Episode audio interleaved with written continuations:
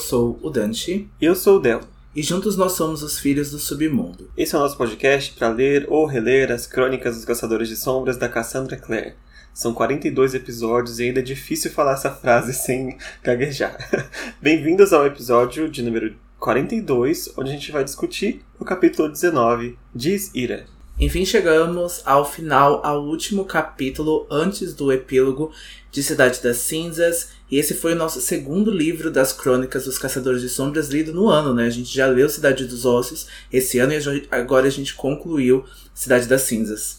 Por enquanto vai ser nessa média de velocidade que a gente vai acompanhando o podcast, né? Dois livros por ano, até a gente conseguir talvez chegar no final algum dia, né?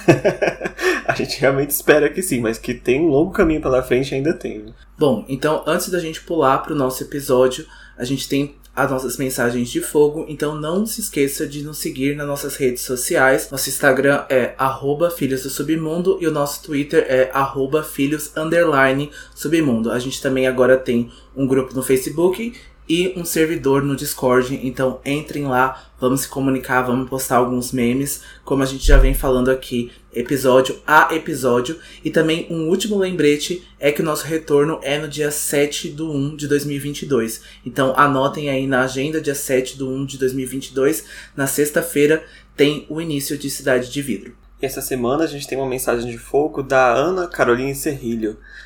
Ela disse que está amando o podcast e que na semana anterior ela mandar a mensagem, ela tinha acabado de terminar o Rainha do Ar e da Escuridão. E aí ela sentiu vontade de relembrar né, os acontecimentos do primeiro livro, que no caso seriam cinco anos, né, antes desse final. E aí encontrou o nosso podcast e agora está recapitulando esse início né, da, da história. E também no mesmo tema, o Marcos Bernardo comentou lá no nosso Instagram pro Dante não atacar o final de Rainha do Ar da Escuridão, porque ele tá procurando problema. Eu tô, eu tô procurando cancelamento, né? Eu sei que eu vou ser cancelado pela metade do, do fandom, assim, pelo Brasil inteiro quase. Mas, gente, eu tenho que ser sincero, eu não gosto do, do final de Rainha do Ar da Escuridão. E pra ser bem sincero, eu não gosto muito de Artifícios das Trevas, como trilogia da Cassandra. É a minha menos favorita. E assim, eu super respeito, né, como a Ana Carolina Serrilho amou o final, e isso é super incrível. E que bom que ela nos deixou essa mensagem, que falou o quanto ela amou, o quanto ela ficou animada com o final, que foi o livro mais rápido que ela leu. Isso é muito incrível, né, porque é um livro muito grande, a gente sabe aí que o cotidiano é muito difícil a gente ler um livro tão grande quanto esse. Então eu espero que ela ainda continue aí animada, né? Não sei se ela leu algumas coisas das últimas horas, que também tá incrível também. Tem os Bergaminhos da Magia também do Malek. Então sempre tem algum conteúdo aí para ler. E a gente que é fã de Cassandra nunca fica órfão, né? É verdade. E tá tudo bem gostar, tá tudo bem não gostar. eu confesso para vocês, eu ainda não li o Rainha Nor da Escuridão, eu tô devendo. Eu tô muito spoiler aqui nas nossas pesquisas, mas eu tô, tô de boa. eu tô lendo agora O Senhor das Sombras com o Dante, né, fora do podcast. Eu espero chegar logo no Rainha para ver por que é tão divisivo assim, né, entre algumas pessoas. Tô bastante curioso. E a última mensagem de fogo de hoje foi do Lucas Henrique, que ele disse que é muito nosso fã e que vem gostando bastante do trabalho que a gente vem fazendo, porque ele mesmo não tem muito tempo de ler. Então eu nunca tinha escutado um depoimento como esse. Eu fiquei super orgulhoso, super. Foi incrível, né? Saber que as pessoas estão acompanhando, né? Que estão quase sabendo pelos acontecimentos dos livros pelos nossos episódios. Então foi muito legal a mensagem do Lucas. Eu espero que ele tenha gostado, eu espero que ele esteja gostando, né, até do livro também como um todo. E ele até perguntou se a gente não tem pensamentos para fazer Uh, um projeto sobre Duna, né? E, na verdade, eu nunca li Duna, eu só assisti o filme, então eu assisti até a adaptação primeiro do que eu fui ler o livro. Eu tenho muito interesse de ler no ano que vem, mas como também é uma série muito longa e são livros também enormes, a gente vai deixar de fora Duna, infelizmente, né? A gente não tem interesse porque não dá para manter duas sagas tão grandes quanto essa, né? É, e na verdade eu sei que tem um pessoal fazendo já um podcast de Duna. Eles chamam DunaCast, mas eu confesso que eu não acompanhei ainda, justamente porque eu também não li os livros, né? E eu quis ler os livros primeiro para depois eu acompanhar as discussões mais afins. Eu sei que é uma saga que tem muita coisa que dá para se discutir também, né? Muita política, muita muita lore por trás, deve ser bem bacana também. É, só o filme já foi bem legal, foi, foi bem introdutório, né? Deu para mostrar ali que teve muita coisa que ficou de fora, porque é um livro cheio de complementos, é um livro muito legal. E fica aí a dica então para o Lucas Henrique, se ele não conhecia o Dona Cash, pode ser que ele possa conhecer o trabalho deles e gostar também. E o Lucas terminou a mensagem também convidando a gente para jogar no PlayStation 4 e a gente gosta muito de jogar também, além de gravar podcasts. E quem quiser marcar jogatinas com a gente, a gente recomenda que vá lá pro nosso grupo do Discord também, porque lá tem os canais de áudio e tudo, e você vai conseguir encontrar a gente mais fácil. A gente tá sempre jogando MMOs, sempre jogando alguns joguinhos competitivos aí, vai conseguir encontrar a gente fora do meio podcast e Cassandra Clare também. Pois é, a gente tá numa ditadura recentemente aí de Final Fantasy XIV Online, então quem quiser ter aí uma guilda ou uma party aqui com a gente que joga Final Fantasy, a gente faz aí esse convite aberto para quem quiser se unir nas nossas jogatinas, jogar e a gente conseguir se divertir também. E bater um papinho também, né? Que é bom demais. Bom, então vamos para nossa sinopse do capítulo 19. Valentim tenta convencer Clary de suas ideologias distorcidas. Jace tem o seu último embate com o demônio maior, Gramon. Simon é salvo por Jace, e os meninos vão ao encontro de Clary e Valentim para um confronto final. Nas últimas cenas do capítulo, Clary mostra o tamanho de seu poder. Simon surpreende a todos com uma nova habilidade, e Jace se prepara para deixar o instituto de uma vez por todas. O capítulo vai começar então no ponto de vista da Clary, que foi deixada então com essa conversa com o Valentim no capítulo passado, meio deixada de lado, mas agora ela retorna e a gente relembrou que é nesse capítulo aqui que, que acontece essa conversa super importante e muito necessária entre a Clary e o Valentim, que deixou a gente aqui de roer as unhas porque foi muito, muito, muito boa. Parando para pensar, é a primeira vez assim que a Clary para pra conversar com o Valentim de fato, né? Não que ela não tenha falado com ele antes, mas agora ela consegue é, de fato conhecer o pai dela, né? Porque até então ela só tinha esses vislumbres e o Jace estava tendo mais contato. É, ela escuta muito falar sobre o Valentim, sobre a perspectiva de outras pessoas, né? Do próprio Jace e do próprio Luke. E todo o contato que eles tiveram anteriormente foi muito breve, né? Até em Ring Week e tal. Então, só aparições, né? Pequenas aparições.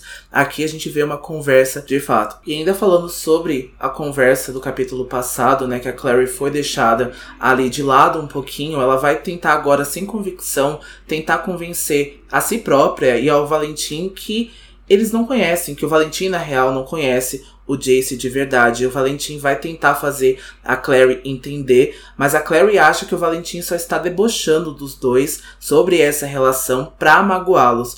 Mas o Valentim vai falar. A Clary, na verdade, vai falar que se o Valentim fosse um pai de verdade, ele estaria furioso sobre essa relação incestuosa.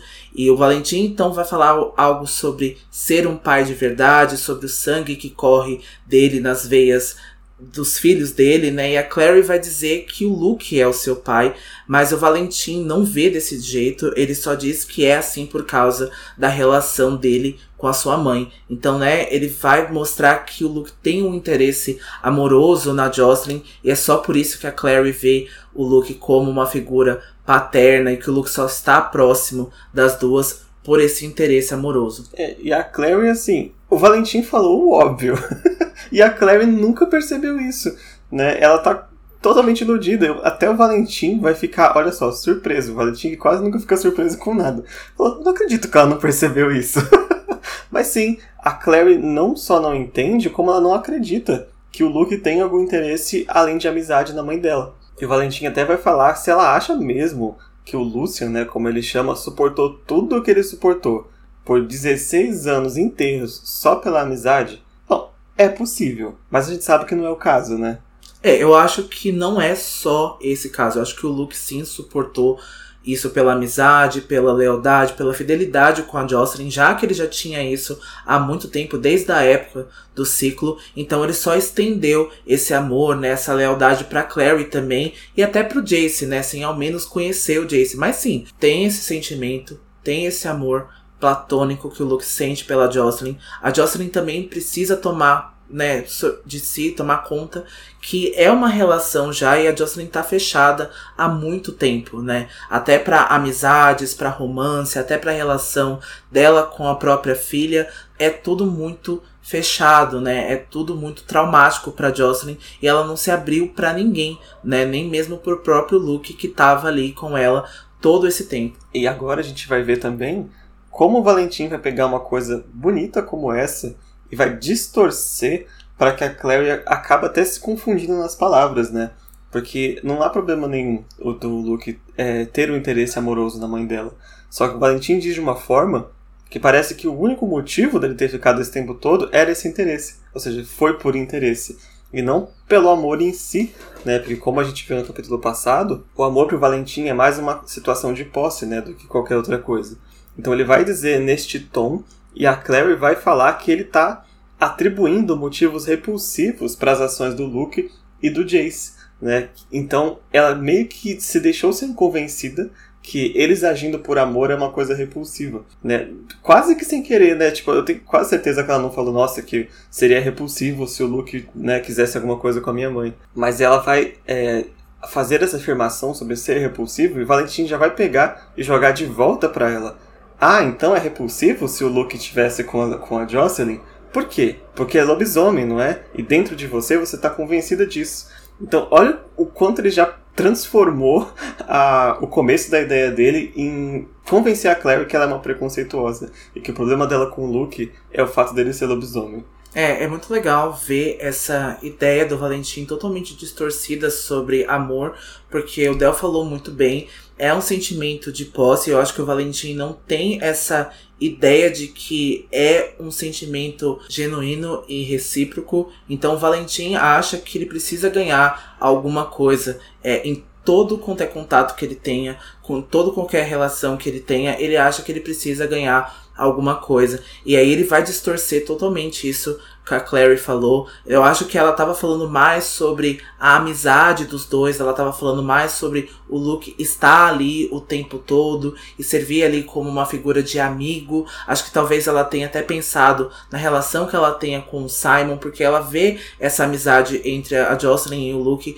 muito como irmandade, né? E ela não sexualizou os dois em nenhum momento. Mas esse sentimento já é uma coisa que o Luke guardou e ele foi muito bom também em esconder esses sentimentos e não demonstrar de fato isso para Jocelyn. O Luke consegue ser bastante excluso também quando ele quer, né? Então ele consegue também ficar ali guardando muita coisa. Acho que como todos os personagens da Cassandra. Então acho que ele guardou esses sentimentos pela Jocelyn. E a Jocelyn também acho que viu isso, mas preferiu ignorar, preferiu não se doar a esse sentimento. É, eu, a minha interpretação, pelo menos, da fala da Clary é Seria repulsivo se o Luke se aproximasse da minha mãe somente por interesse é, amoroso, né? Quase como um, um aproveitador, né? Entre aspas, digamos assim. Então acho que esse foi o contexto que para mim foi o que a Claire quis dizer e depois o Valentim só pegou e jogou de volta para ela tudo virado, né?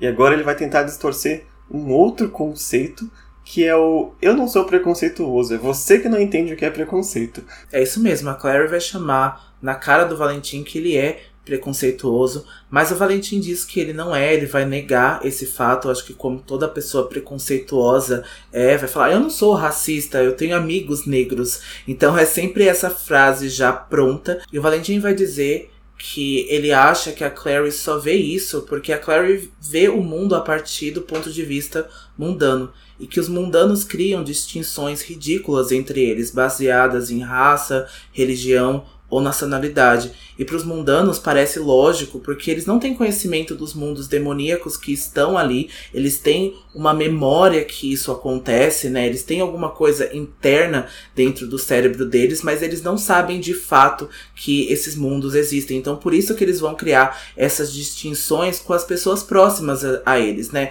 Com os vizinhos, ou um colega de trabalho, um colega de classe. Então, é por isso que os, os humanos têm esse certo preconceito, porque eles sabem no fundo que há alguma coisa errada, que existe aí, entre aspas, esses outros que não pertencem a este mundo. Então é super legal esse pensamento distorcido, mas é mais ou menos como a cabeça de uma pessoa preconceituosa, por exemplo, de uma pessoa racista, funciona, porque ela acha que aquelas pessoas não pertencem àqueles, àqueles lugares, né? Eles são outros ali, eles estão invadindo a Europa, né? Eles estão invadindo o, os Estados Unidos. Então por isso que eles merecem ser tratados como uma outra forma, subjugados até. Então é muito legal esse pensamento e a gente consegue trazer muito para nossa sociedade. É, e é interessante como ele faz essa distorção para convencer que o ser humano em si não é preconceituoso, né? que na verdade existe algo dentro dele que sente que há alguma coisa exterior e que deve ser expulsa e que ele não é de fato preconceituoso por conta própria com pessoas de outra nacionalidade ou com outra orientação é, sexual, nada disso. Então, assim, ele acredita muito na bondade humana para alguém tão cruel, né? É, porque eu acho que ele então se considera o tipo, né, o humano, então, ao seu máximo, né, a pessoa que vai proteger, a pessoa que está dentro da lei divina e dentro da lei do homem. Então, por isso que ele se coloca nessa posição, é por isso que ele não enxerga isso como um preconceito, é até por isso porque ele vai até querer expulsar essas pessoas, é porque ele vai querer criar um muro, porque ele vai querer criar uma regra para expulsar essas pessoas dali. Então, é muito como a cabeça dessas pessoas preconceituosas e dessas pessoas aí que se dizem tradicionais. Exatamente. E aqui ele vai matar dois coelhos numa cajadada só nesse argumento distorcido dele. Que é primeiro convencer a Clary que os, seres humanos eles não são maus na questão do preconceito. E o segundo é convencer a Clary que eles, existe essa missão de eliminar os demônios do mundo. Que ao fazer isso, e os, e os mundanos e os caçadores de sombras ficarem ali puros, no mundo, até essa sensação que a Claire interpreta como preconceito, que para ele não existe, vai passar a não acontecer mais e os seres humanos vão viver em paz com seus vizinhos e seus amigos de país. Ele vai continuar com aquele outro argumento assim muito famoso da, das, desses conspiracionistas, né? Ele diz que ele enxerga a verdade por trás das coisas, que ele sabe a verdade sobre o mal, ele entende a origem do mal como funciona o mal, e ele tem então a solução pronta para isso, né? E ele diz para ela que o mal caminha entre eles, mas não faz parte do mundo deles. E quando ele fala mal, ele se refere aos demônios e aos membros do submundo porque tem sangue demoníaco. Então ele não especifica e fala o lobisomem que é seu amigo, o vampiro que é seu amigo. Não, o mal é tudo aquilo junto, é todo o pacote. E que eles estão ali no mundo deles quase que contaminando que não, não, nunca fizeram parte daquele mundo e que deveriam ser expurgados antes que eles vão e contaminem e matem a vida daqueles que deveriam estar naquele lugar. Então é uma, um pacote completo né, de, de tanto é, preconceito quanto xenofobia, quanto racismo, quanto tudo de ruim que a gente tem no ser humano, só que transportado aqui para fantasia. É maravilhoso você ter tocado nesse assunto, nesse ponto, porque eu vejo que muitas pessoas preconceituosas agem dessa forma. Né? Essas pessoas elas não falam de uma face só. Ela vai falar de uma classe, ela vai falar de um grupo, ela vai falar dos homossexuais, ela vai falar dos lobisomens. Ela não vai colocar uma face, ela vai tentar se distinguir dessas pessoas e falar: "Ah, os lobisomens são assim, os homossexuais são desse jeito". Ela vai atribuir então é, maldade, crimes a essas pessoas que são subjugadas ou que elas acham que são minorias ou que acham que não deveria estar tá ali. Então é realmente um pacote completo e é muito real e até assustador porque a gente continua continuamente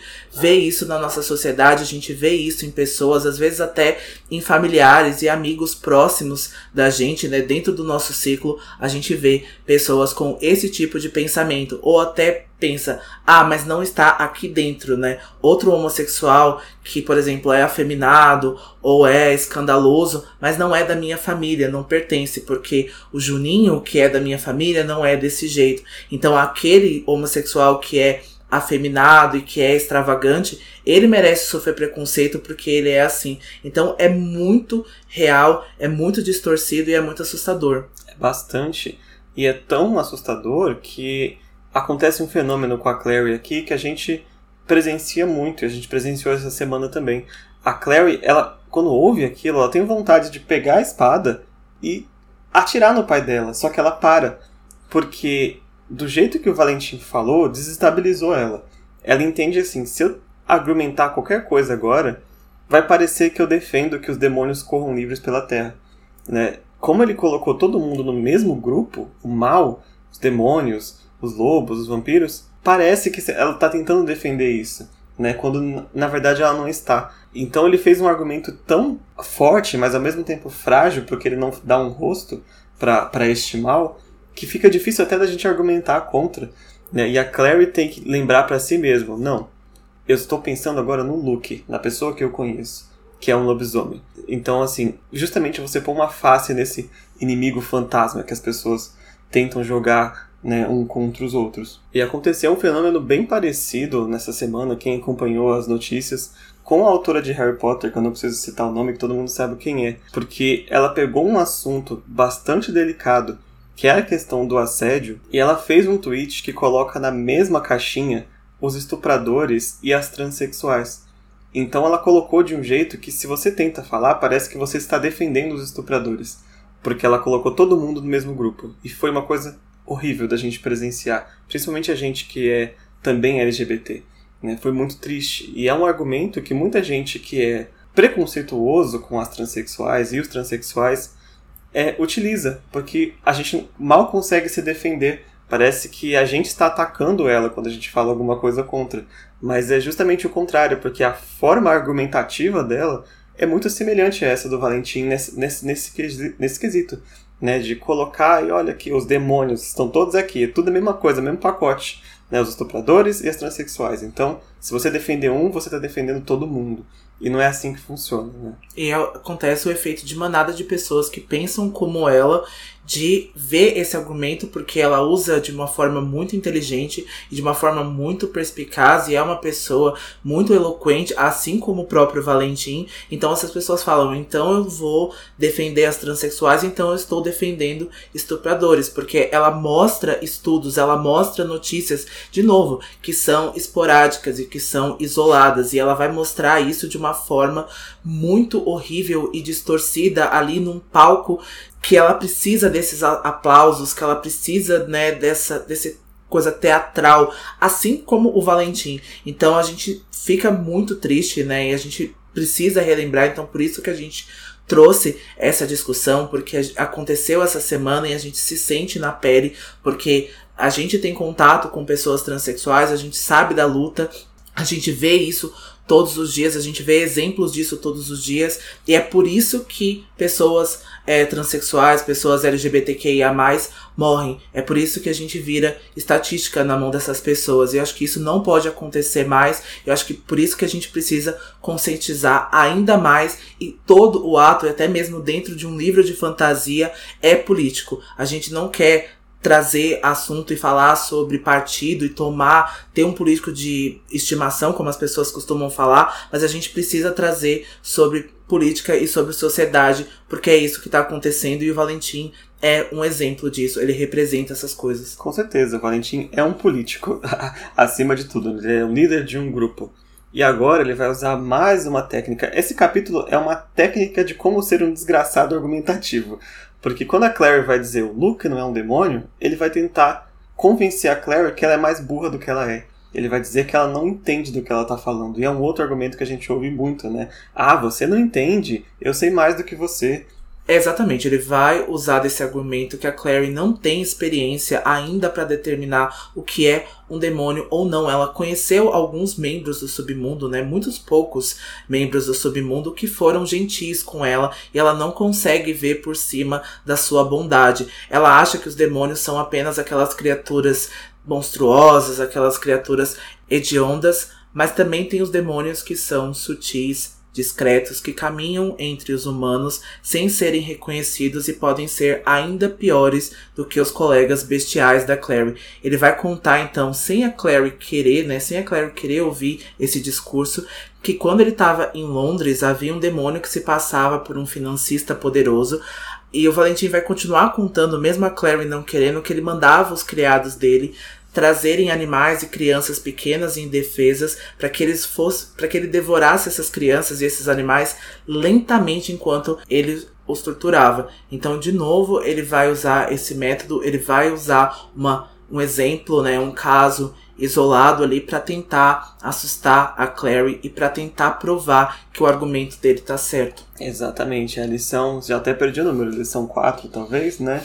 Você pega um exemplo mais brutal e assim, mais difícil de engolir para poder usar como argumento para as pessoas que todo mundo é daquele jeito. Né? Eu conheci um demônio que comia criancinha, literalmente, um demônio que comia criancinhas, né? Para botar nessa sacolinha e dizer que todos eles comem criancinhas, porque eu conheci um desses que era muito cruel, né? E é curioso como ele fala que há esses seres, né, que caminham entre os humanos, que são piores que seus colegas bestiais. E ele não percebe que ele está falando dele próprio, né?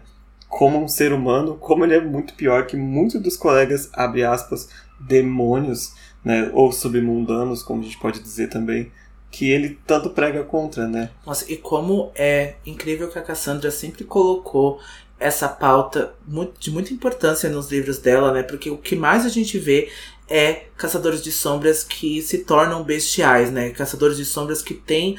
Ali a gente vai falar sobre o Valentim, a gente vai falar sobre a Zara, a gente vai falar de muitos outros caçadores de sombras que são exemplo e são muito piores do que qualquer submundano. A gente não tem quase submundanos que chegam a esse ponto, né, nos livros. E isso a gente é sempre preciso informar isso. A gente não viu nenhum submundano que conseguiu fazer esse nível de crueldade, que conseguiu ir até esse ponto onde o Valentim foi e onde outros vilões da Cassandra Clare, né, que são ali que estão dentro, né, do viés humano da coisa, foram. Então, assim, nenhum submundano foi tão longe. Não, a gente vê até demônios maiores com esse nível de crueldade, né? Mas é, tem demônio maior que não faz tanto que o Valentim faz, né? Pelo menos no, no, contexto do que acontece no livro. Então é bem complicado. Então o Valentim vai continuar essa aula macabra dele com a filha, tentando convencer ela que a Jocelyn é culpada por não ter contado para Clary, né, tudo que ela precisava saber. Ele vai dizer que a Clary nasceu num paraíso de vidro, né? Ela cresceu num paraíso de vidro, causado pela Jocelyn, um mundo de ilusão, como ele chama, mas do tempo todo os demônios estavam lá em volta, batendo, tentando estilhaçar, chegando a Claire e ela estava em perigo e ela não podia se defender porque ela não sabia de nada. A Claire até vai dizer que foi o Valentim que jogou ela né, nesse mundo de, da, das sombras, por fato dele ter aparecido. Só que ele vai dizer, é, mas não fui eu que te prendi né, nessa redoma de vidro. Então ele já vai tentar jogar ela contra a mãe e a favor dele, como ele sendo aquela pessoa que traz a verdade e que liberta, né? E que mostra a realidade como é, de verdade, você nunca soube. É muito bizarro o que ele faz. A cabeça da Clary tá zumbindo de tanta coisa que tá acontecendo agora com ela, né? De tanta coisa que o Valentim tá falando. E ela vai relembrar que o Valentim sequestrou a mãe dela. Mas ela vai começar também a se lembrar que o que o Luke havia dito para ela que era impossível discordar do Valentim. Agora ela percebe que é impossível até negar as coisas para ele, porque ela faz, ele faz com que se pareça que você tá defendendo os demônios que devoram as crianças. E ela vai começar a entender de onde vem a arrogância e as emoções tão controladas do Jace por ter sido obrigado a lidar com o Valentim por tanto tempo. E a gente estava discutindo aqui internamente, acho que é porque o Jace estava cansado ou ele foi ensinado a não refutar o que o Valentim estava fazendo, o que, que ele estava falando, porque abriria aí um leque de uma discussão impossível de, de se negar, né, de impossível de debater com Valentim, até porque ele sempre vira, viria com um ensinamento errado, com uma distorção. E o Jace acabou internalizando essas emoções, ele acabou internalizando esses diálogos, então é por isso que ele é tão ruim em comunicação. É, é por isso que ele é tão falha miseravelmente às vezes em falar sobre os sentimentos, né, e falar sobre as coisas que estão acontecendo com ele. É uma pessoa muito difícil de lidar, né? E a Claire agora ela tá de saco cheio então ela vai começando a encostar, porque não sei se vocês lembram no capítulo passado, a sala que eles estão é onde ele está fazendo o ritual de conversão. E ele colocou a espada mortal em cima de um baú ali próximo à parede. Então a Claire vai se encostando nesse baú ali, totalmente sneak, assim, ela acha que o Valentim não tá vendo. ela chegando perto da arma. Ela vai perguntar o que o pai dela quer com ela, né? Porque ele, o Valentim até fala, nossa, eu não quero nada com você, mas ela sabe que se ele não quisesse nada, ele já teria jogado ela pro mar. Né? Ela não ia ficar com ela perdendo tempo de forma nenhuma. E o Valentim confessa que sim, ele vai querer usar ela para negociar com os caçadores de sombras em troca da Maia que ele precisa para o ritual. Então assim, tá nem aí, vou usar a mesma técnica que Morgan usou em mim, só que para mim funciona. Porque os caçadores vão querer a Clary de volta. De forma nenhuma eles vão deixar uma caçadora de sombras refém se eles podem trocar por uma submundana. Ele entende exatamente como a Claire vai trabalhar, então, mesmo sendo a filha dele, a Claire é uma refém perfeita para que ele termine o ritual que ele precisa. Então a Claire, já cansada de tudo, vai pegar a espada da alma super rápido e vai apontar em direção ao Valentim para tentar acabar de vez com essa conversa. Só que agora o capítulo vai cortar para o nosso outro herói da história, que é o Jace. É, o Jace, então, que no final do capítulo passado ficou entalado ali no convés do navio, ele vai agora então cair, ele vai atingir o metal de uma passarela, né, que tá pintada de verde, ele vai ver que o interior do navio é oco e tem um labirinto de passarelas e escadas. E faz muito frio ali, ao ponto da respiração do Jace virar vapor. Ele vai iluminar, né, o ambiente com a luz de pedra enfeitiçada dele, e ele vai começar a seguir pela passarela. E de repente, ele vê uma estela se acender aos seus pés, e quando ele a pega, ele vai sentir a aura, ele vai perceber que era da Clary, porque a Estela também, assim como as varinhas né, de Harry Potter, fica ali com a aura da pessoa, fica ali com o sentimento da pessoa, e é aquela Estela que a Clary perdeu lá no capítulo passado, que o Valentim chutou essa Estela e caiu né, nesse, nesse lugar do navio. É, eu confesso que eu esperava que a Maia tivesse pego a Estela, né?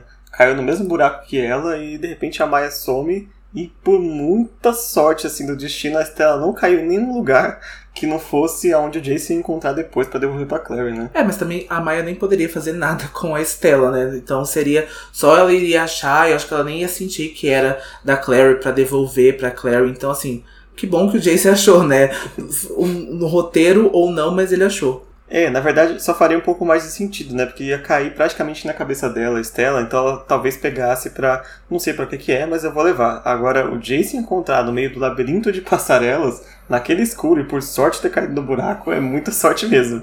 Mas o que não foi sorte nenhuma foi logo à frente o Jace encontrar uma figura já conhecida dele. É uma pessoa alta, ali nas sombras, ele não consegue identificar quem é. Mas quando o Jace vai tentar pegar uma arma para pelo menos se defender, ele vai perceber que ele deixou a lâmina cair na hora que ele caiu pelo buraco do convés. Então ele só consegue se aproximar daquela figura para perceber que é o pai dele. O pai dele tá em dois lugares ao mesmo tempo? O que, que tá acontecendo aqui? Hum, e a gente vai ver o capítulo cortando de novo né? Porque o Alec havia caído né, na água fria do East River e agora ele se senta ereto, tossindo, né, e respirando com bastante dificuldade. Ele vai perceber que tá na traseira da caminhonete da picape do Luke. E o Magnus Ben tá sentado ao lado dele. E ele vai perceber que o Magnus também estava ensopado e a gente descobre que o Magnus havia salvado o Alec do afogamento. O Magnus conta que ele viu a Isabelle chegando até um barco e está bem. Então provavelmente a Isabelle foi salva ali por um dos barcos dos caçadores de sombras, mas é o Alec que, que o Magnus está preocupado porque ele pode estar tá com uma contusão. É, se vocês não lembram do episódio passado, o Alec tinha sido atirado para fora do navio, né?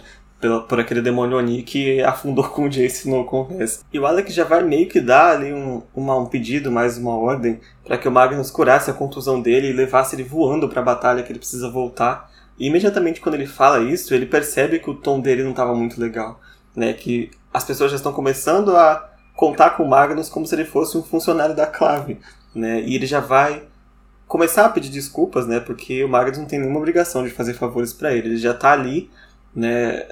Quebrando um grande galho de permitir que todo mundo pise no navio, senão todo mundo ia morrer. Mas o Magnus vai interromper. E aqui vai ter um diálogo bem bacana, porque o Magnus pergunta por que, que ele acha que ele está fazendo tantos favores assim, né? Ainda mais alguns de graça, né, como feiticeiros raramente costumam fazer. E o Alex sente que ele precisa dizer alguma coisa significativa para o Magnus, porque ele sabe porque o Magnus está fazendo aquilo, ele sabe que é por ele, mas ele se sente envergonhado, né? Alguma coisa dentro dele não deixa que ele fale. Igual o Jason no capítulo passado também não conseguiu expressar o sentimento ali que precisava ser expressado naquele momento, né? Então ele só vai dizer que precisa voltar pro navio. então, matou o momento, Alec. Caramba, meu. E o Magnus diz que não pode ajudar, mas não porque ele não quer. Porque ele já tá com a caminhonete enfeitiçada para que a, caminho, a caminhonete não afunde com eles. Ele tá quase desmaiando, porque ele tá quase esgotado. É, ele tá fazendo feitiços ali há muito tempo. E ele vai avisar o Alec que daqui a pouco ele vai perder a consciência e a caminhonete vai flutuar pelo feitiço que ele colocou. Mas é só. E vai caber ao Alec levar a caminhonete até a terra para que os dois se salvem. E aqui tem a minha cena favorita de Malek desse livro. Foi uma cena bem curtinha, mas eu acredito que foi uma cena bastante significativa, porque o Alec vai observar bem o Magnus e ele vai ver que apesar de parecer ter parado de envelhecer aos 19 anos, né, que o Magnus aparentou é, parar de envelhecer aos 19 anos, ele parece exausto e enrugado agora. O Alec vai oferecer as mãos para ele e pede para que o Magnus pegue o que precisar de suas forças para se manter em pé. Ele percebe que o Magnus está lutando tanto quanto os caçadores de sombras que estão lá no navio e sabe que ele pode oferecer a força dele pro Magnus, né? Então isso é muito bonito porque o Alec é esse guerreiro que queria voltar pro navio, ele sabe que o Jace tá lá dentro, ele sabe que o Parabatai dele tá lá dentro em perigo, mas mesmo assim preferiu ficar com o Magnus, preferiu oferecer a força dele, né, pro, pro feiticeiro que vai fazer uma grande diferença e ele soube es escolher exatamente o que fazer na batalha. Então isso prova o quanto ele é um bom soldado, né? Que não só faz o que é necessário, mas também é estratégico e consegue se ausentar para fazer uma coisa maior. Eu concordo. Tem outra coisa que eu acho muito bacana aqui do Alec, que acho que é um ponto central assim do, do arco do Alec, é que aqui ele reconhece que o Magnus ele é tão guerreiro quanto qualquer caçador de sombras, né? E algo que pouquíssimos caçadores de sombras, se duvidar quase nenhum, conseguiria enxergar nesse momento. E é uma filosofia que o Alec vai carregar para o resto da vida dele, que a gente acompanha até os últimos livros mais recentes, né? É, e a gente precisa ver que todos, né, que todos que estavam dentro do navio, até a Maia, que teve um pequeno arco ali, foi importante e foi uma soldada, foi uma guerreira por ter aguentado tanto isso, né, ter saído ali com vida, né? Ter lutado pela própria vida dela, pela própria existência dela. Então o Luke também foi muito necessário ali com o Jace. Então sem o Luke, o Jace não conseguiria fazer o que ele fe fez. Então assim, o Magnus foi muito útil e a gente vai ver isso também, né? Esse grupo ali entre o feiticeiro, o vampiro, o lobisomem, a gente vai ver é, no restante da série o quanto eles conseguem resolver e o quanto eles são cruciais e são importantes para resolver todas as histórias. E agora o capítulo vai voltar para o Valentim, que está com o Jace agora. E o Valentim vai, né, obviamente, começar chamando o filho dele de filho e vai dizer que a Clary desafiou ele e que ele deu uma lição na Clary. Ele vai culpar o Jace pela morte da Imogen. Ele vai começar a jogar vários tipos de argumentos pro Jace mas percebam que aqui ele não tá é, tentando convencer o Jace de algum ideal como o Valentim que está com a, com a Clary.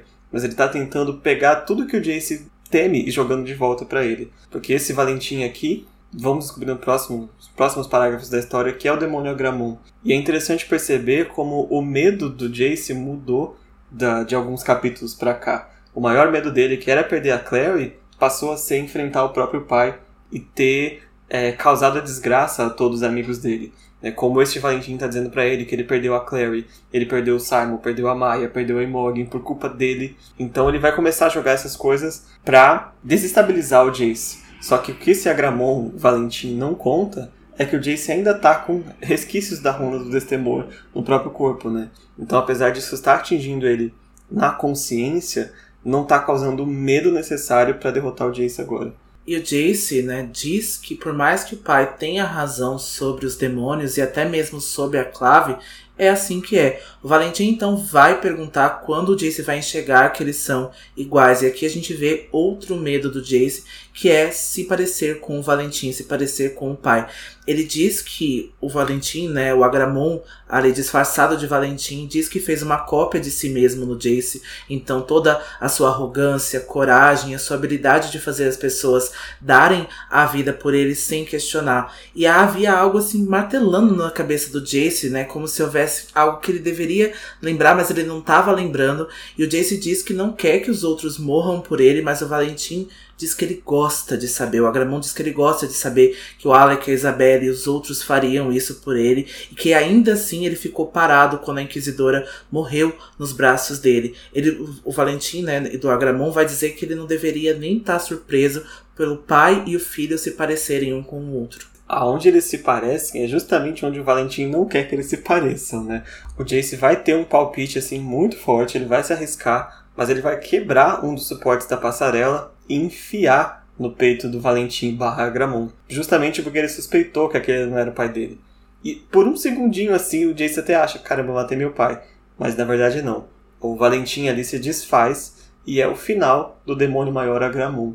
Ele toma uma canada no peito e desaparece. E aí o símbolo de destemor que estava no ombro do Jace termina de se queimar de vez. Ele gastou toda a coragem ou a falta de medo que ele ainda tinha no, no combate com o Agramon e danificou o símbolo de vez. Então Jace cai de joelhos ali por ter vencido o seu maior medo agora pela terceira vez, né? Essa vez, então, fatídica, porque o Agramon, então, foi para sua dimensão é, demoníaca, vai demorar aí anos, talvez até milênios, para poder voltar.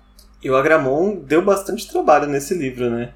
Eu tô para ver ainda assim um grande combate físico com um demônio maior. Demora muito para acontecer, né, nos livros, mas eu acho que a, a, ameaça dele aqui foi muito mais interessante do que o Abaddon no livro passado, né? O Abaddon morreu, né, no momento que ele apareceu, nem parecia que ele era um demônio maior, né? Acho que a Cassandra não entendia ainda qual era o peso de ter um demônio maior. Eu acho que ela conseguiu já consertar nesse segundo livro e o, o Agramon fez uma presença muito grande, quase matou aí a Maia, né? Matou os irmãos do silêncio. Então ele fez muita coisa, né? Antagonizou muitos momentos dos livros e do livro e foi muito legal, assim. Eu gostei bastante, gosto de ver essa dinâmica dos personagens enfrentando ali os seus próprios medos, a gente conseguir saber o que estava acontecendo dentro da cabeça do Jace, saber que ele tem medo, né? Que já estava até internalizado, talvez até ele não sabia que ele sentia medo de se parecer com o Valentim, né? Lá no fundo, mas a gente vê que ele tem. Então isso é muito legal, traz uma dinâmica muito boa pro capítulo e pro livro também. É, eu concordo, você falou um ponto bem legal. Eu acho que, além de tudo, fez parte do desenvolvimento do personagem do Jason, né? Confrontar a si mesmo com as suas, suas próprias raízes, né? Com sabendo quem é o pai, e agora, eu sou ele, eu sou a flecha de Valentim mesmo, né? Como o livro começa dizendo, ou eu sou um herói, o que que eu sou, né? Eu lembro que é bem legal porque você falou é, logo no começo, quando a gente começou Cidade das Cinzas, que o Jace deveria estar tá na capa de Cidade das Cinzas, porque esse livro foi muito sobre ele, né? Até mais do que a própria Clary. Então o Jace descamisado lá em Cidade dos Ossos quase não faz nenhum efeito, né? Porque aqui a Clary tá, ela é importante, ela continua sendo a protagonista, mas acho que o Jace que foi mais desenvolvido, o Jace que trouxe aí mais coisas, né, pro, pro livro, que foi muito legal de acompanhar. É, tanto que só agora que a gente vai ter a Clary com confrontando o pai e os ideais do pai, né? Mas segue assim, acho, achei muito bacana tá um pouco dividido assim pra gente conhecer um e após o outro com calma, né? São muitas histórias pra gente ver de uma vez só. E o Jace fica então no chão por um tempo indeterminado até se recuperar, né? Ele tá sentindo bastante frio, mas quando ele consegue levantar, ele vai tentar achar um caminho pelo navio, ele vai ver que o navio é meio que abandonado, né? Um navio que não faz muito do feitio do Valentim, que é tão minucioso, e dentro desse caminho o Jace vai encontrar sangue fresco em uma das passarelas e vai seguir as manchas até uma porta de metal preto com outra mancha de sangue na maçaneta. Assim que ele entra, ele vai achar que a sala tá vazia, mas quando ele olha no cantinho, uma coisa que ele achou que era uma pilha de lixo ali, na verdade, é o Simon. E o Simon tá rodeado de sangue, né? E aquela ali era a cela onde ele estava preso com a Maia que ela descreveu. E a gente vai descobrir que a história que a Maia contou, sim, de fato é verdade. O Simon tá com a garganta e o pulso cortados, tá completamente pálido. E imediatamente o Jace vai pensar na Clary, porque antes dele sair, né, pro navio, antes dela, na verdade, ela ser levada, é, ele havia prometido encontrar o Simon a tempo para ela. Né? E ela confiava que ele ia fazer isso. E agora ele né, descumpriu a promessa porque ele já está aparentemente morto. E conste quando a gente fala morto em relação ao Simon, é morto, morto mesmo, né? Porque não dá pra ficar toda vez entrando nesse detalhe de ah, tá morto, eu já estava morto antes. Ele gosta desses minúcias, mas não dá para fazer isso toda a vida. Jace vai entrar em um devaneio, ele vai se lembrar quando ele tinha 10 anos que o Valentim tinha ensinado muitas formas de matar um vampiro, e uma delas era drenar o sangue deles pois eles precisam do sangue para viver. E era assim que o Valentim aparentemente tinha assassinado o Simon. E quando o Jace vai se mover para fechar os olhos dele, o vampiro então começa a gorgolejar fracamente, ele começa a se mover ali e o Jace sabia que o Simon deveria estar tá sentindo muita dor e que precisa desse sangue para poder sobreviver. Então o Jace ainda tá com aquela arma que ele conseguiu pegar, né, com aquele cano improvisado, ele vai cortar o próprio pulso e vai oferecer o sangue dele para o Simon. E a gente fica muito chocado nesse momento, né? Porque o Jason, até no começo de Cidade dos Ossos e até no começo desse livro, não faria isso. E o que isso vai trazer pro Simon é muito surpreendente. Acho que nem a pessoa que já leu, que já conhece a história do Simon, não se surpreende, mas eu acho que é muito surpreendente para as pessoas que estão lendo pela primeira vez e foi muito surpreendente para mim também. É algo que a gente vai entrar em detalhes mais pro terceiro e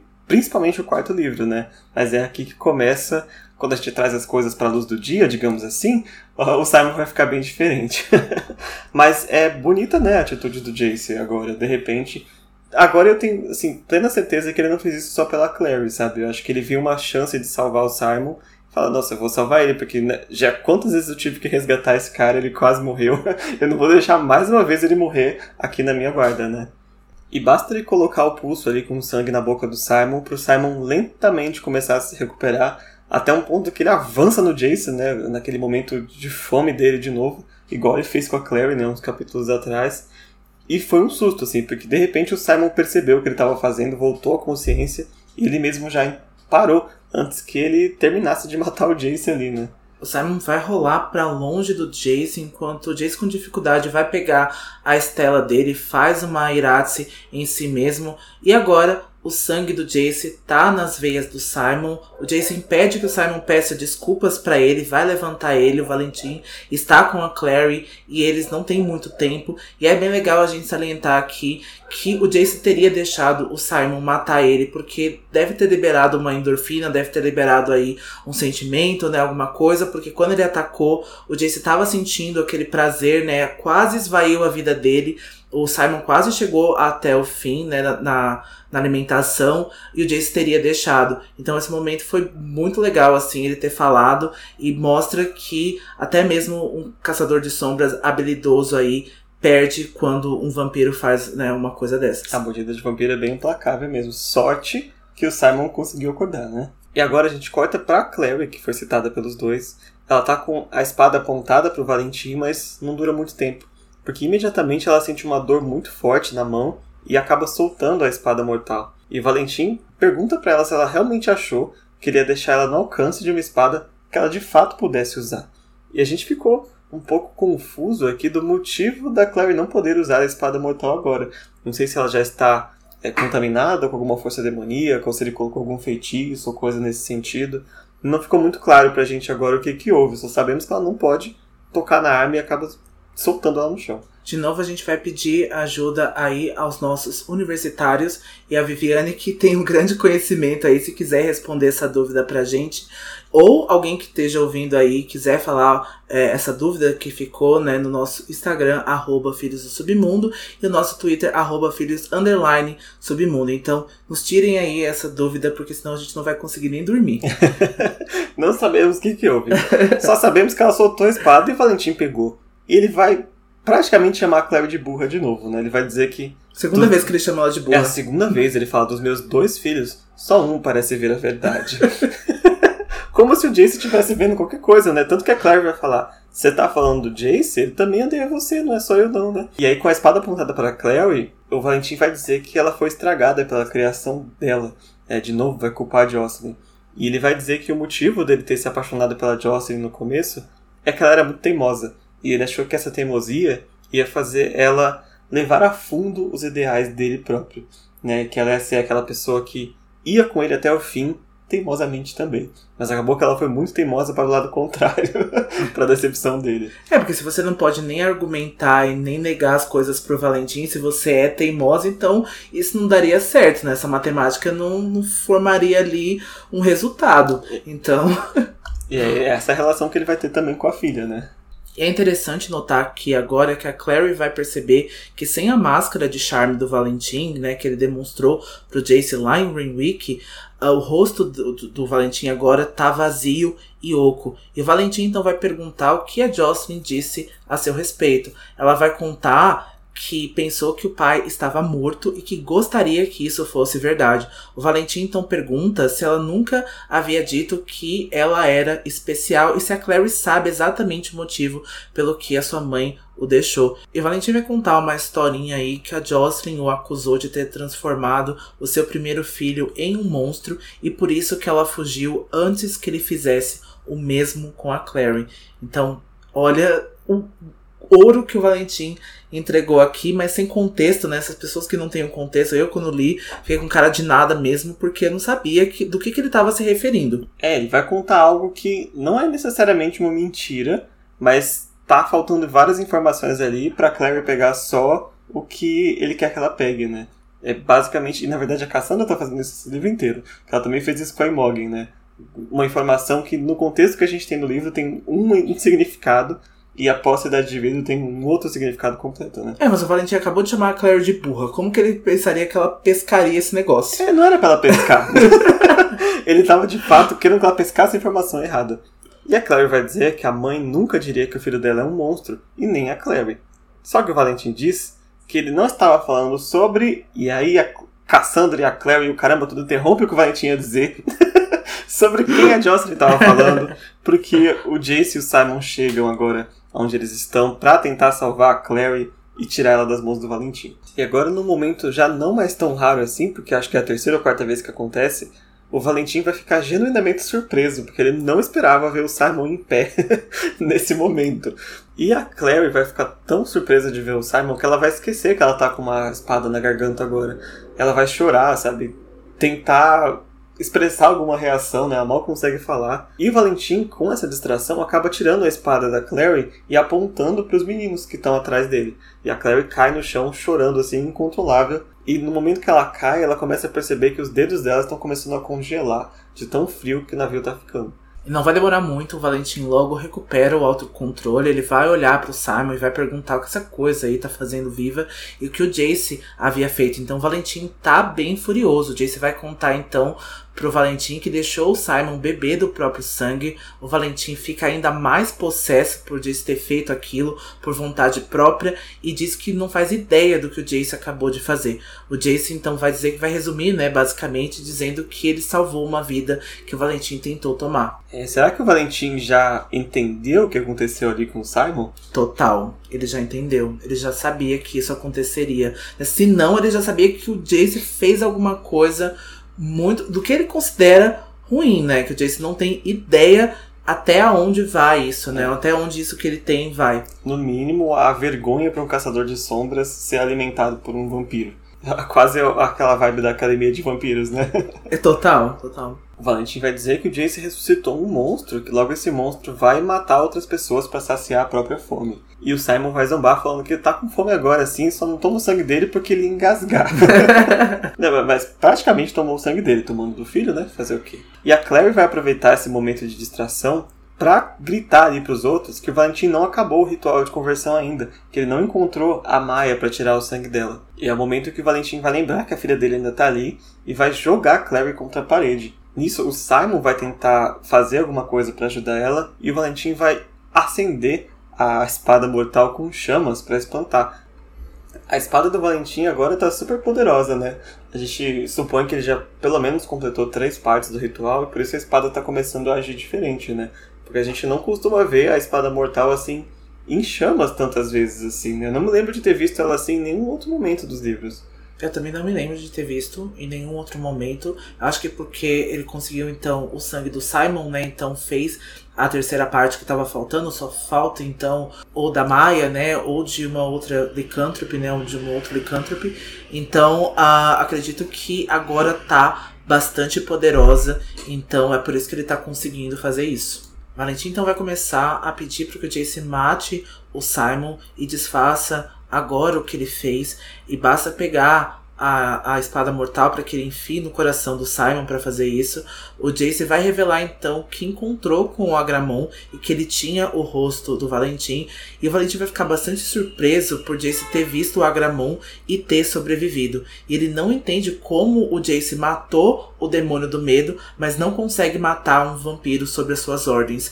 O Jace sai em defesa do Simon mais uma vez, diz que sim, ele é um vampiro, mas que o seu nome é Simon. E aparentemente ninguém mais tem medo do Valentim nesse capítulo, né? Todo mundo resolveu peitar ele de uma vez. E o Valentim agora vai apontar a espada para o Jace e ele vai entender que o, o filho dele não mudou de ideia desde a última vez que eles se viram, quando ele havia feito aquela proposta para ele. E o Jace ele vai conversando com o Valentim ali e meio que distraindo o pai dele, porque ele põe a mão no cinto e arremessa a Estela da Clary de volta para ela. E agora que ele vai cair de cara no chão, né? Porque quando ele vê isso, ele começa a dar risada. Tipo, ah, o que, que você vai fazer, né? Como Estela. E é tão poético que essa Estela. A gente chama de Estela da Clary, mas na verdade essa Estela é da Jocelyn, né? E é muito poético como ela foi usada para surpreender o Valentim agora mais uma última vez nesse livro. A Clary vai tocar a Estela na mesma hora. Ela escuta uma voz muito clara da mãe dela na cabeça dela dizendo: Pegue, você sabe o que fazer. Ah, essa cena é épica. E a Clary vai escutar ao longe o Valentim chamando o nome dela, indo até em sua direção, mas a Clary vai se atirar contra a parede, ela vai enfiar a Estela com tanta força que ela vai escutar o som do, me do metal queimando e ela vai começar a desenhar. E sempre quando a Clary começa a desenhar, o mundo desaparece ao redor dela. Ela vai se lembrar quando ela estava lá fora na cela do Jace, né, lá na Cidade do Silêncio, e como ela pensou na palavra abra, abra, abra, e com uma força que exigia daquela ocasião, não era nem um décimo da força que exercia agora. Então a Clary tá indo dez vezes com mais força para falar essa palavra abra, para desenhar esse símbolo de abertura. É, e eu acho muito bom a, o momento em que cai a ficha do Valentim do que está acontecendo. Porque acho que agora ele entendeu o poder da Clary. O livro descreve que ele olha para ela com uma mistura tanto de triunfo como de horror, tanto de deleite como de desespero, né? De nossa, funcionou e nossa, tô ferrado. é muito bom. E ele vai citar uma passagem da Bíblia que é um trecho, se não me engano, até em aramaico, que falava sobre. Era quase uma profecia de que um rei seria arruinado ali. Era até, acho que era Belsazar o nome do rei. Só que ele cita isso meio assim, jogado, e ele olha para o que a Claire escreveu e ele consegue traduzir a runa. E ele fala Abra. Então, aparentemente, ele consegue ler a runa, né, o que está escrito na runa, mesmo sem ver a runa em funcionamento, que é bastante impressionante até. Ele tenta até falar alguma coisa, mas já era, porque o efeito da runa do Abra da Clary, a gente já viu ela em ação uma vez e ela não é nem um Abra, né? Ela arrombou a cela do Jace e o que ela vai fazer nesse navio é abrir tudo. Todos os parafusos se soltam, todas as portas se soltam, todas as portas se rasgam, as paredes se abrem. O navio praticamente vira do avesso, com todo mundo dentro.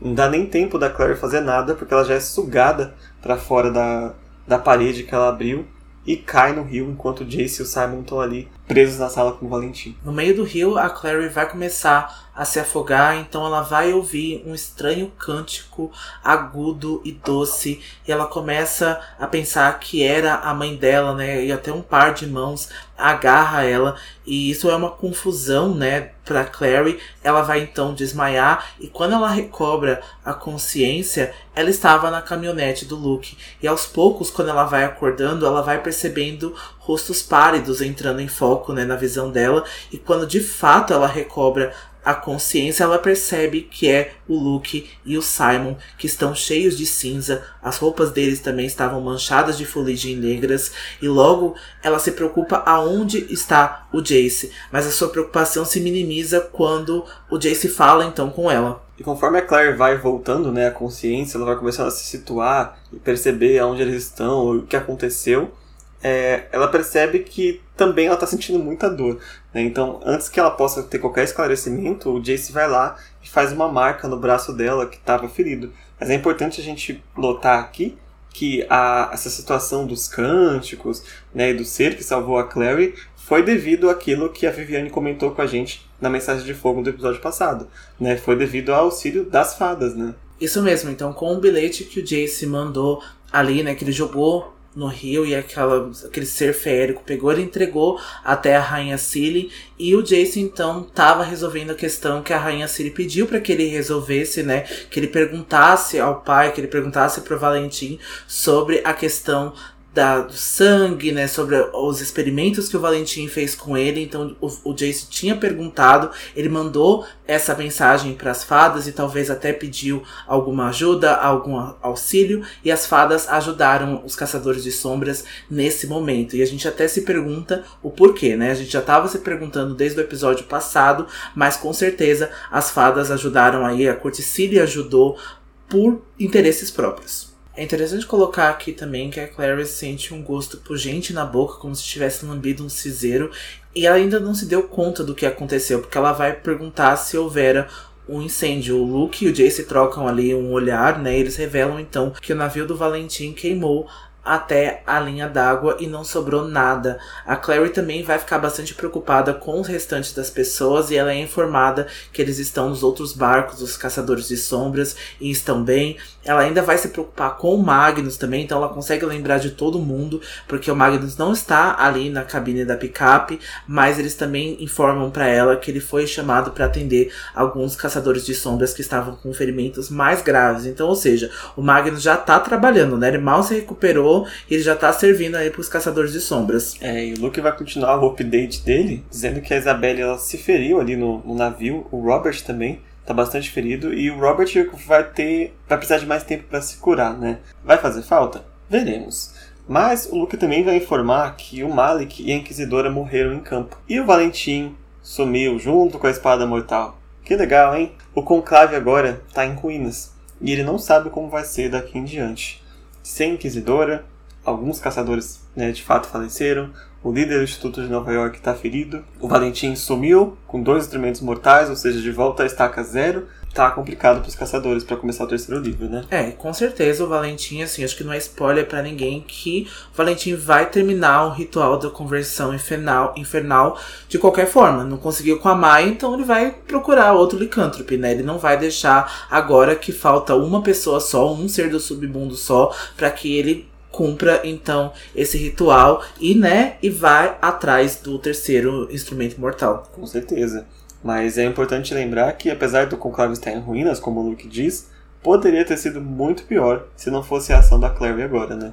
É porque afinal de tudo isso a Clary tá achando que tudo que aconteceu foi sua culpa. O Jace logo vai minimizar as preocupações da Clary e diz que se a irmã não tivesse feito o que fizeram, o Valentim teria matado todos no navio. E o Jace acha que a Clary impediu que houvesse um grande massacre. Eu acredito que sim, né? Todo mundo vê o quanto esse ato da Clary foi heróico e sim, ela impediu que houvesse um massacre e que mais caçadores de sombras tivessem morrido e atrapalhou, nem que seja aí minimamente um pouquinho, atrasou os planos do Valentim, porque ele ali com aquela espada, ele conseguiria trazer o exército todo, ele já iria atacar tudo e a guerra já começaria, já estaria instaurada, eles não teriam nem tempo para respirar. É, exatamente. Mas eu penso também é, como é surpreendente que ela não acabou não matando ninguém também, né? Porque ela explodiu o navio com todo mundo dentro. Eu não sei como ela ficou agora nessa, nessa elipse, né? Enquanto ela estava desmaiada, como que o pessoal conseguiu fugir. Mas de fato ela salvou todos porque eles iam acabar morrendo com aquela quantidade de demônios, de qualquer forma. Mas a Claire vai pensar nessa possibilidade também, e o Jace vai tranquilizar ela, dizendo que de fato alguns demônios morreram afogados, mas todos os caçadores de sombras saíram com vida, pelo menos a questão do, do navio ter explodido e pegado fogo. Né? Na verdade, não explodiu.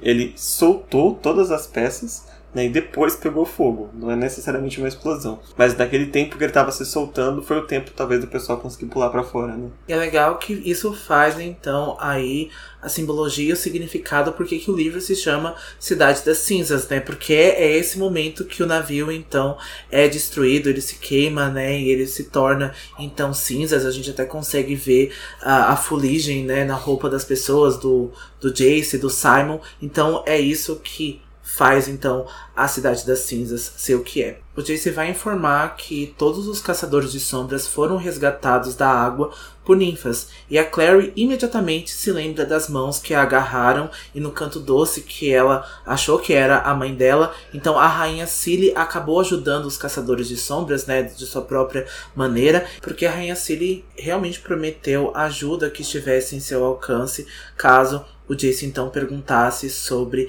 a questão sanguínea dele, né, sobre então esses experimentos. E o Simon vai notar agora que os barcos dos caçadores de sombras estão começando a se mover, então ele vai deduzir que eles já resgataram todos aqueles que eles podiam. Então o Luke também vai agora tomar partido e diz que está na hora deles irem embora. Ele vai se dirigir para a cabine e a Clary vai notar que o Luke pela batalha também se machucou um pouquinho ali, ele tá mancando. Quando ele entra então na cabine, quando ele entra no volante, a, a picape já parte imediatamente. Que é uma surpresa, né? Porque essa picape aguentou tanta porrada aqui que eu não sei como que ela tá funcionando ainda. Enquanto eles estão ali navegando, né, na picape, a Clary vai se perguntar o que, que vai acontecer com os Lightwood daqui pra frente, né? E o Jace vai só supor que a Clave trabalha de um jeito misterioso, mas que eles vão ficar bastante interessados agora na habilidade da Clary. A gente sabe que vai acontecer mesmo, né? E a gente vai ter uma ceninha também do Simon preocupado com a possibilidade da água ali do, do rio ser pura, né? Porque ele diz que faz mal para os vampiros. Mas, né, água do, do, de Nova York, de rio, com certeza não é nada pura. Então pode ficar totalmente sossegado, Simon, que você vai ficar bem. A menos que o sol nasça, como que é o que vai acontecer daqui a pouco, né? A Clary, então, tá pensando em outra coisa, porque ela pensa por um momento se o Valentim se afogou no rio, mas o Simon vai dizer que não é para ela acreditar que o vilão está morto até ela própria ver o corpo. E a gente acredita muito nisso, e até o próprio Jace acha que o Simon está certo, porque se o Valentim de fato estivesse morto, eles teriam encontrado os instrumentos mortais. Eles estão discutindo agora sobre a possibilidade né, da clave continuar sem os instrumentos mortais, e é quando o sol começa a nascer, porque como o Del disse, o Simon vai logo ficar enrijecido, ele vai olhar pro, pro horizonte, todos eles vão se dar conta, né, que os primeiros raios da manhã estão de fato nascendo. É, a Claire vai ficar desesperada. O Jace vai tentar avisar alguma coisa pro Luke ali na cabine da caminhonete. O Luke também vai ficar desesperado. Então ele só vai acelerar a picape dele ali para tentar sair o mais rápido possível do sol. A Claire vai tentar ter alguma ideia de como proteger o Simon, seja cobrindo ele com as roupas ou algo parecido, mas o Simon vai explicar que não tem o que fazer. O Rafael já havia explicado que você precisa estar separado por paredes do sol, que o sol atravessa as roupas e vai queimar o vampiro independente do que ele estiver usando. Simon vai tentar interromper ali as tentativas frustradas da Clary e chama ela para ficar próximo de si. A Clary vai se jogar contra ele, né, tentando cobrir o máximo do corpo que ela consegue com o próprio. Ela sabia já que não adiantaria nada, porque quando o sol tocasse a pele do Simon, ele desmancharia em cinzas. A Claire insiste que não vai deixar o amigo morrer, mas o Simon já tá acreditando que não tem mais escolha e ele acaba falando que nunca mais achou que veria a luz do sol, mas ele estava enganado. Mas aparentemente ele não estava enganado. O Jace é a primeira pessoa a perceber que tem alguma coisa errada acontecendo ali, ou uma coisa diferente pelo menos. E o Simon tá ali dando suas últimas palavras para Claire, dizendo que ele foi, ele ama a Claire, nunca amou ninguém além, além dela. A Claire tá desesperada, ela não consegue ser soltada do Simon, mas o Jace grita para ela olhar e prestar atenção no que está acontecendo porque o Simon está sob um raio de sol.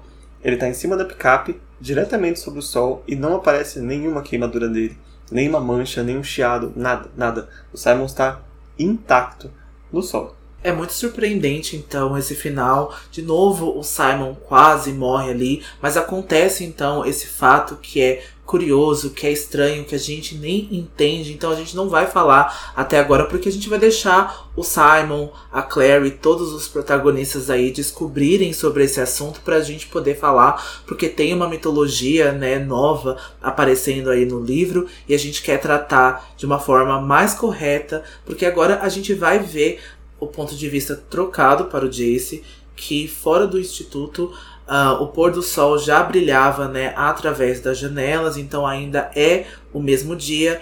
O Jace tá encarando ali, ele tá fazendo as malas, né, nesse momento. Ele tá encarando os poucos pertences que ele tem dentro do quarto. Ele vai perceber que sete anos que ele tava no instituto era tudo aquilo que ele tinha, né? Meia trouxa de roupa, uma pequena pilha de livros e algumas armas. Então até parece que o próprio Jace não acreditou que ele ficaria ali muito tempo, né? Que aquilo ali fosse de fato a casa dele. Ele também pensa se ele vai levar algumas coisas que ele tinha guardado lá da casa de campo em Idris quando ele fosse embora. O Magnus tinha devolvido então o anel de prata do pai, mas ele não se sente confortável em usar o anel nos dedos, então ele vai colocar um cordão e vai pendurar esse anel no pescoço. É, o Jace ele tá bem desconfortável de ficar no instituto agora porque ele foi expulso pela Maurice há vários capítulos atrás, né? Já faz muito tempo, depois de tanta coisa que aconteceu.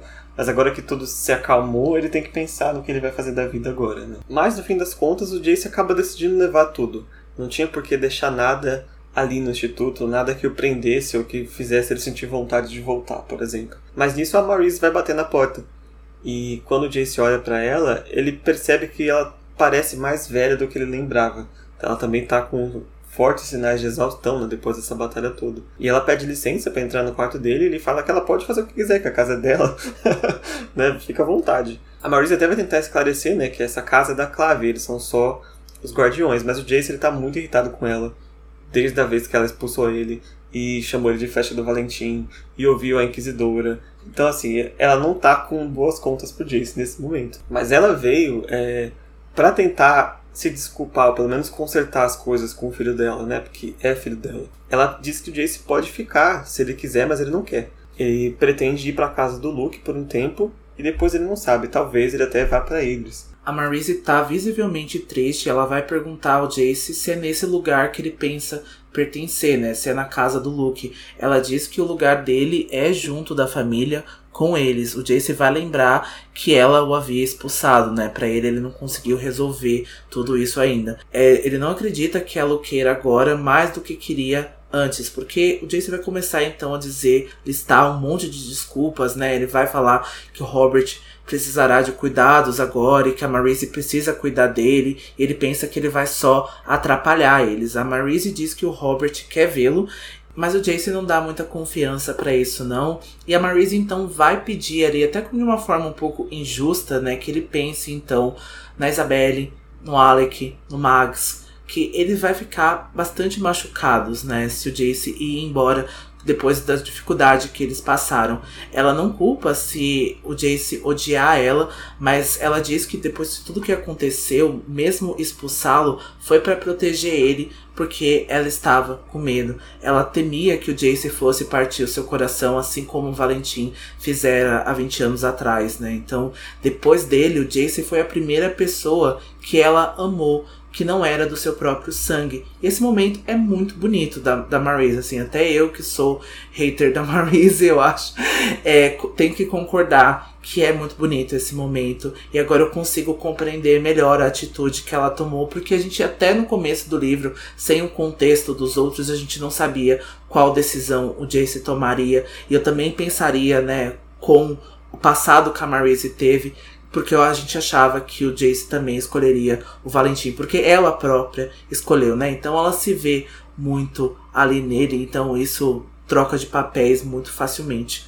E apesar dela ter vacilado, né, no começo desse livro e ter duvidado da, da aliança do Jace, ela vai dizer para ele agora que desde que ela conheceu ele, né, quando ele tinha 10 anos, e ela viu ele descendo do navio de Idris, ela já sabia exatamente quem ele era. E desde aquele dia, ele entrou no coração dela exatamente como os filhos dela, no caso Alec e Isabelle, que estavam vivos na época, já estavam. Ela diz que talvez ele não entenda, né, porque ele não tem filhos, mas não se ama alguém como se ama os filhos. E não se fica tão furioso quando se há, quando há alguém fazendo mal aos seus filhos, né? É uma frase muito de mãe. Apesar que isso não vale para o Valentim exclusivamente, mas para as outras pessoas aqui, principalmente as mães da série, isso vale sim. E a Marise não é diferente. O Jace diz que a parte da fúria ele entendeu.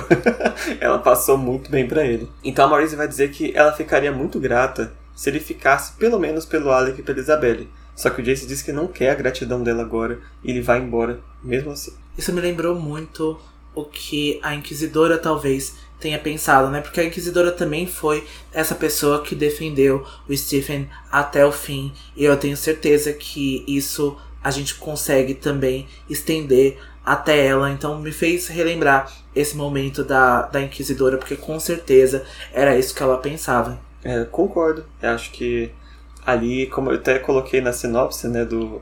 Acho que era o capítulo 16, que era, era um embate de mães, né? A Marise contra a Inquisidora quando a Marise tomou o Instituto de volta, porque ambas estavam pensando ali nas suas famílias. A Inquisidora na família que ela perdeu e a Marise na que ela podia perder se continuasse seguindo o plano da Inquisidora, né?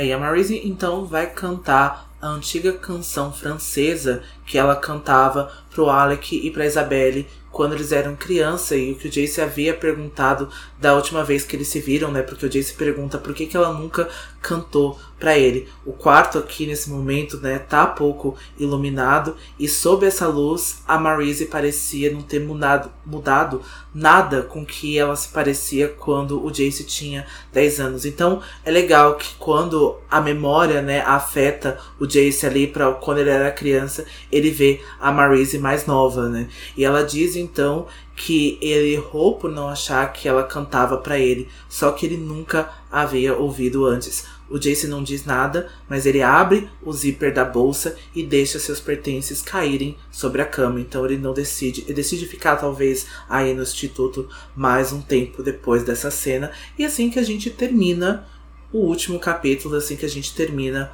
o livro antes do epílogo. Mas que final emocionante, né? Acho que os dois pontos mais emocionantes desse final como um todo seriam a morte da Imogen, eu acho. E o retorno do Jace para casa também é é bastante, é bastante legal porque ele sofreu muito com as figuras paternas e maternas, né, durante esse livro inteiro. Então acho que terminar, pelo menos o capítulo 19 assim, foi muito legal pra gente ver. Também um pouco do desse lado da Marise também, que não é tão carrasca, né, como ela parecia no começo. Sim, quando, né, então entra em questão o assunto dos filhos, ela é uma mãe que com erros, mas é uma mãe muito boa, né? Não existe essa perfeição da paternidade. A gente só tá tentando fazer as escolhas certas, né? E só por isso já vale a tentativa, né? Isso é o que às vezes separa os pais de outros, né? Os bons pais dos pais ruins. Ah, talvez a falta de tentativa. Mas é isso, a gente espera que vocês tenham gostado da nossa discussão do último capítulo do livro. Ainda não acabou, a gente tem um epílogo para ver como esses personagens vão terminar e como já vai ter uma preparação para Cidade de Vidro, né, para alguns personagens. Mas teve muita coisa, esse final foi muito mais. Teve muito mais ação até do que o livro passado. Teve né, mortes importantes, teve reconciliações, teve ressurreições, teve muita coisa grande acontecendo aqui, né? Teve, teve muita coisa que deixou para o próximo livro e a gente também já quer saber de vocês também, se vocês já têm considerações finais ali, a gente sabe que a gente tem mais o epílogo, mas já vai mandando pra gente nas nossas redes sociais pra gente saber, o nosso Instagram, arroba Filhos do Submundo, e o nosso Twitter, arroba Filhos Underline Submundo, e também pode estender o quanto quiser as discussões lá no nosso servidor do Discord e no nosso grupo do Facebook.